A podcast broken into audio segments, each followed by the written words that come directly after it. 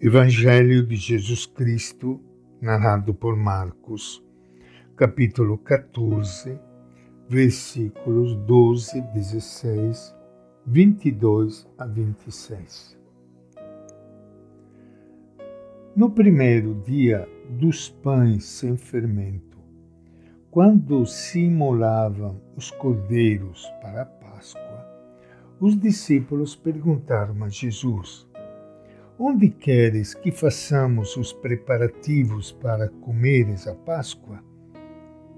Então Jesus enviou dois de seus discípulos e lhes disse: Vão à cidade. Certo homem, carregando uma vasilha de água, virá ao encontro de vocês. Siga-no. Na casa onde ele entrar, diga ao dono: O mestre pergunta Onde está a minha sala, onde poderei comer a ceia de Páscoa com os meus discípulos? E ele vai lhes mostrar uma grande sala arrumada, com almofadas, no andar de cima. Prepare-me aí a ceia para nós. Os discípulos partiram e foram à cidade encontraram tudo como Jesus lhes havia dito e prepararam a Páscoa. Enquanto comiam, Jesus tomou um pão e, abençoando, partiu e entregou a eles, dizendo: Tome, isto é o meu corpo. Depois tomou um cálice e, dando graças, entregou-lhes e todos beberam dele. Eles disse: Isto é o meu sangue da aliança, que é derramado em favor de muitos. Eu lhes garanto: não beberei mais do fruto da videira até aquele dia em que beberei o vinho novo no reino de Deus. E tendo cantado o hino, saíram para o Monte das Oliveiras. Esta é a palavra do Evangelho de Marcos. E com grande alegria que iniciando hoje nosso encontro com o Evangelho de Jesus, quero saudar e cumprimentar e abraçar a todos vocês, meus irmãos e irmãs queridas, nesta quinta-feira, o dia do corpo e sangue de Cristo, Corpus Christi. O dia em que nós lembramos este grande dom, este grande presente que Jesus nos deixou naquela ceia de despedida que ele quis realizar com seus amigos. O grande presente é a pessoa dele que se torna nosso alimento de uma forma assim muito misteriosa, mas também muito real. Ele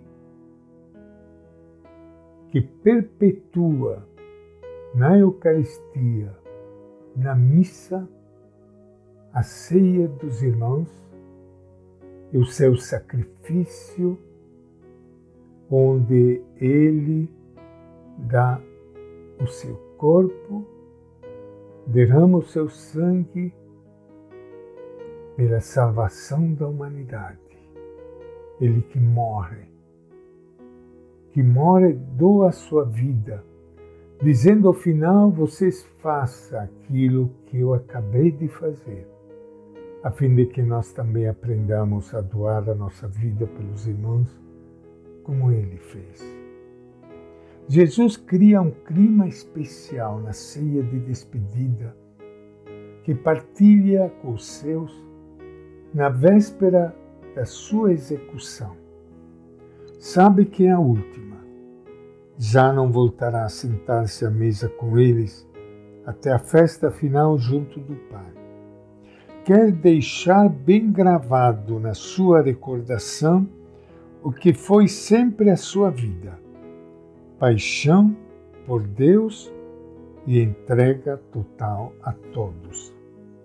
Nesta noite, vive tudo com tal intensidade que repartir-lhes o pão e distribuir-lhes o vinho, lhes diz estas palavras memoráveis. Assim sou eu, dou-vos a minha vida inteira.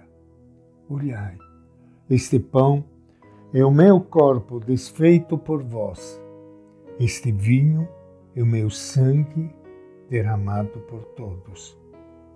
Não me esqueçais nunca, fazei isto em memória de mim. Recordai-me assim, totalmente entregue a vós. Isso alimentará as vossas vidas. Para Jesus é o momento da verdade.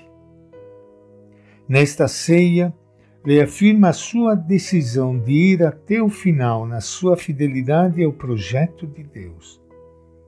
Continuará sempre do lado dos fracos. Morrerá enfrentando os que desejam outra religião e outro Deus esquecido do sofrimento das pessoas. Dará sua vida sem pensar em si mesmo confia no Pai, deixará tudo nas suas mãos. Celebrar a Eucaristia é fazer memória deste Jesus, gravando dentro de nós como ele viveu até o final. Reafirmamos-nos na nossa opção por viver seguindo os seus passos, tomar nas nossas mãos a nossa vida para tentar vivê-la até as últimas consequências como Ele. Celebrar a Eucaristia e, sobretudo, dizer como Ele: Esta minha vida não a quero guardar exclusivamente para mim, não a quero viver só para o meu próprio interesse. Quero passar por esta terra reproduzindo em mim algo do que ele viveu, sem me fechar no meu egoísmo, contribuindo a partir do meu meio ambiente da minha pequenez para fazer o mundo mais humano. É fácil fazer da Eucaristia outra coisa muito diferente do que é. Basta ir à missa para cumprir uma obrigação esquecendo que Jesus viveu na última ceia. Basta comungar pensando só no nosso bem-estar interior.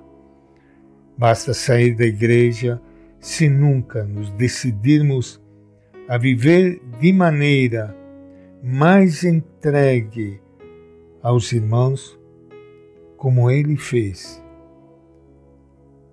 É fácil se ajoelhar para adorar a Santíssima Eucaristia. Mas a Eucaristia é muito mais do que isso. E esta é a nossa reflexão de hoje, do Evangelho de Marcos.